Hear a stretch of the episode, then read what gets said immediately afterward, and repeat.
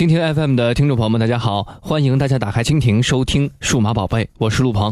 如果你喜欢我的节目，可以在蜻蜓当中点击收藏，就可以想听就听；或者呢，在新浪微博当中搜索主播陆鹏，加微的那个就是我了。在微博当中，你也可以分享你的科技故事。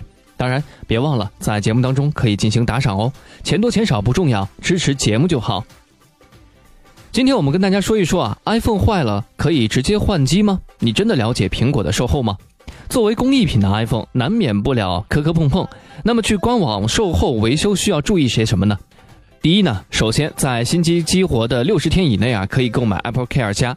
出现人为损坏后呢，可以以六百二十八换新机。通过打客服电话后购买。注意呢，不要说自己机子出现问题，否则出现案底就再也买不了了。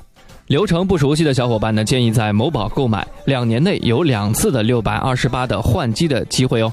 第二呢，由于 Apple ID 被盗之后呢，机子是被锁住了，售后是无法解开的，只能通过拨打苹果客服、上传发票、盒子等一些信息来解锁。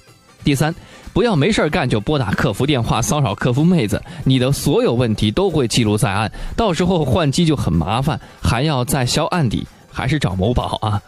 第四，直营店换机是最方便的，当场就可以拿到手机，但是呢，需要在网上预约几天，不要傻傻的直接跑过去啊。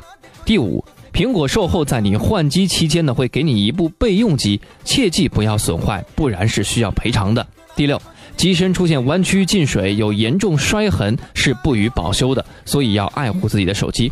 第七，在官方售后以及外修过后呢，机子是不再享有保修权利的。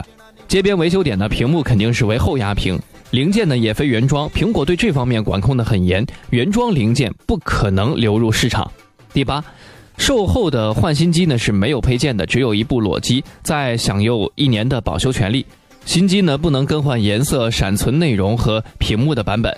第九啊，苏宁等等一些第三方的保险呢不被苹果官方承认的，而且人为损坏是需要检测后才能换机的，检测标准呢其实并不明确，因此呢，我推荐大家还是不要购买第三方的保险，买这个 Apple Care 加呢是最为方便的。